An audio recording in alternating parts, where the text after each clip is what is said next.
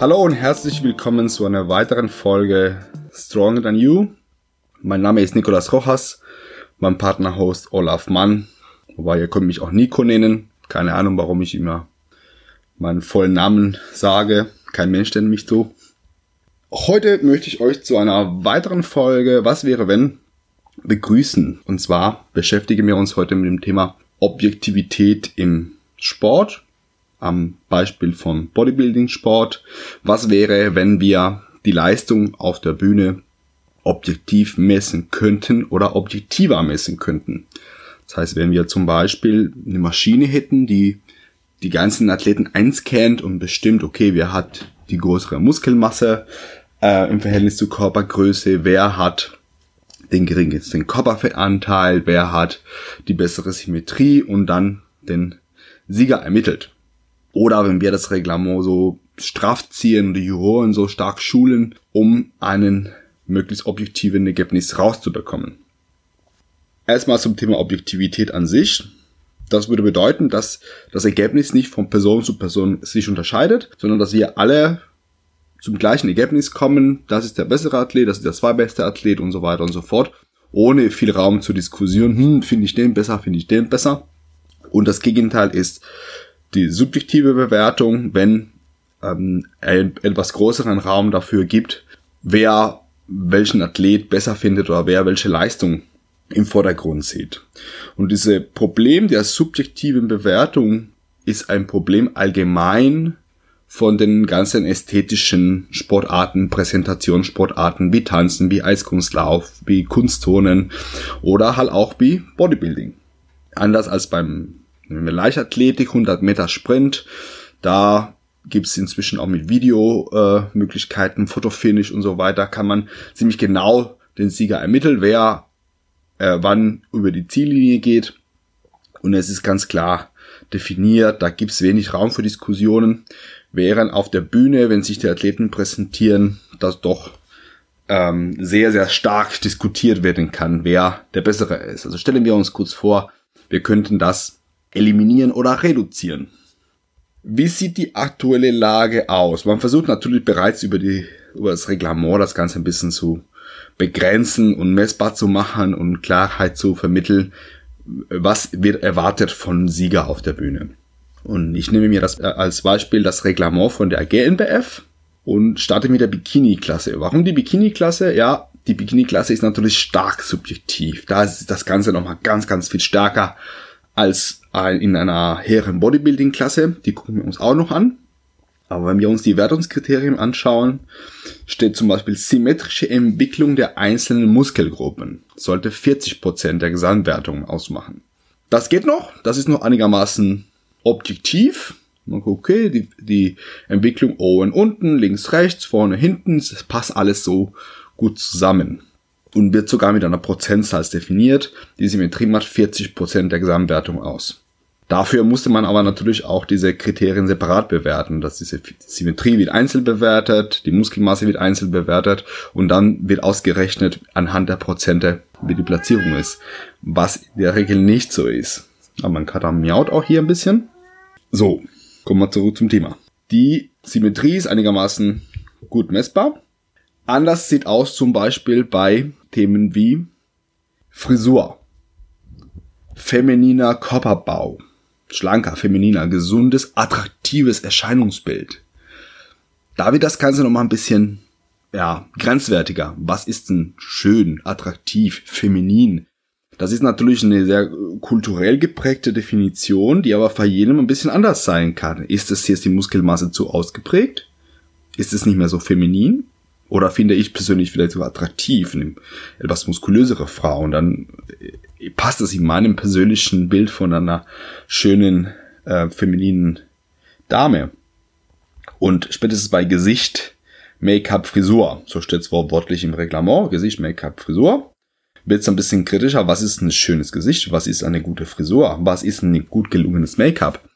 Wir haben in der Regel auch keine Stylisten und keine Visagisten in der Jury.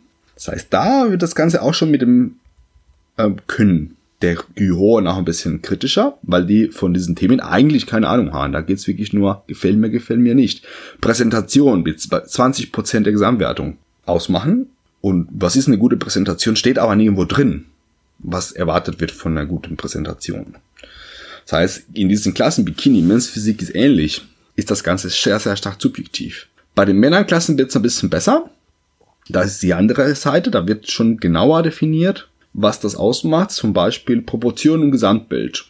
Da fangen wir schon an, okay, was sind gute Proportionen, was ist ein gutes Gesamtbild, ist schon nicht ganz so stark definiert. Genau, in der Symmetrierunde geht zu 30% in die Gesamtwertung der Athleten. Da gehört zum Beispiel die Symmetrie, wie ähnlich wie bei den Damen, dazu.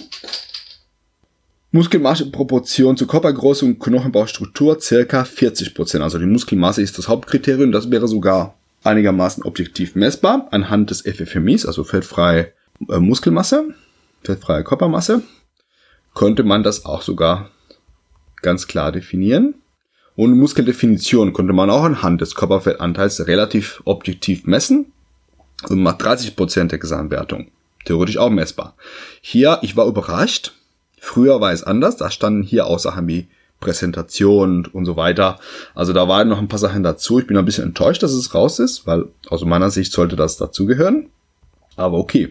Was wäre, wenn wir das noch schärfer machen und für jede Klasse jedes Prozentchen Wertung ganz genau herauskristallisieren könnten oder vielleicht eine Maschine haben, die das komplett erfasst und wir dann dieses Problem der Wertungskriterien nicht mehr so stark haben. Wir hätten vielleicht eine faire Entscheidung, die keinen Raum zur Diskussion gibt. Der beste Athlet wäre ganz klar definiert, der gewinnt unsere Maschine oder unsere stark geschulten Juroren, die ganz genau wissen, worauf es ankommt, können uns das genau sagen und da gibt es wenig Diskussion darüber, wer der bessere oder der schlechtere Athlet ist. Eine Wertung konnte auch sehr schnell abgeschlossen werden durch härtere Kriterien. Man musste nicht mehr so viel überlegen, wenn jemand, wenn die Maschine vielleicht die die Wertung rausgibt, wäre das vielleicht innerhalb von Minuten oder Sekunden erledigt. Und wir mussten nicht bis mehr bis drei oder vier Uhr in der Nacht ähm, noch warten, bis wir auf der Bühne können oder bis die Ergebnisse stehen, so dass es kein kein Mensch mehr im Publikum sitzt und so und so sich das noch antut, diese lange Wartezeit. Also da hätten wir auf jeden Fall Vorteile, wenn das Ganze ein bisschen klarer wäre und wir nicht so so schwammige Kriterien mit einbeziehen würden. Auf der anderen Seite wäre der Wettkampf fast schon zu langweilig, zu überflüssig. Wir bräuchten keine direkte Vergleiche zwischen den Athleten, zumindest bei der Maschine nicht, sondern die könnte einzeln, die einzelnen Athleten eins nach dem anderen messen und das Ganze für uns erledigen. Ja, es wäre keine Show mehr da, also zumindest sehr wenig Show. Da könnte man die Show noch, noch da lassen.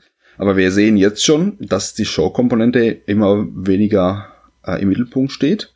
Und das heißt, ja, das Publikum musste nicht bis vier Uhr morgens warten, bis es vorbei ist, aber das Publikum wäre vielleicht auch gar nicht mehr da, weil gar nicht mehr zu sehen ist. Die, die, die, die Spannung zwischen den Vergleichen, die einzelnen äh, Kurposings wären halt nicht mehr dabei oder würden sogar noch mehr an Bedeutung verlieren im Vergleich zu jetzt. Und so bräuchten wir vielleicht gar kein Publikum mehr oder hätten gar kein Publikum mehr, weil das Ganze noch weniger spannend wäre, wenn es zu objektiv gemacht ist. Dafür wurden gerade Klassen wie die Men's Physik oder die Bikini-Klasse bei den Damen ähm, deutlich weniger kontrovers gehen. Die Kriterien wären kleiner und wir hätten nicht mehr diese starke Diskussion in, dieser, in diesen Klassen, dass die Wertung vielleicht unfair war. Wir hätten vielleicht auch keine, in Anführungszeichen, sexistisch motivierten Entscheidungen. In mancher Reglements statt schon mal das Wort Sexappeal, zum Beispiel bei den Damen in den Wertungskriterien. Was ist Sexappeal? Ist das tatsächlich eine sportliche, eine sportliche Leistung? Oder ist das vielleicht dort noch ein bisschen zu sexistisch, zu sexualisiert für die Damen? Ich habe auch schon mal mit Juroren geredet, die zum Beispiel das Thema Brüste durchaus hier im Spiel hatten. Also für die war es wichtig, dass die Damen gut, eine gute Oberweite haben. Und äh, man hört natürlich auch, äh, zumindest gerüchteweise von Coaches, die empfehlen, Implantate einzubauen, weil sonst hast du keine Chance als Frau.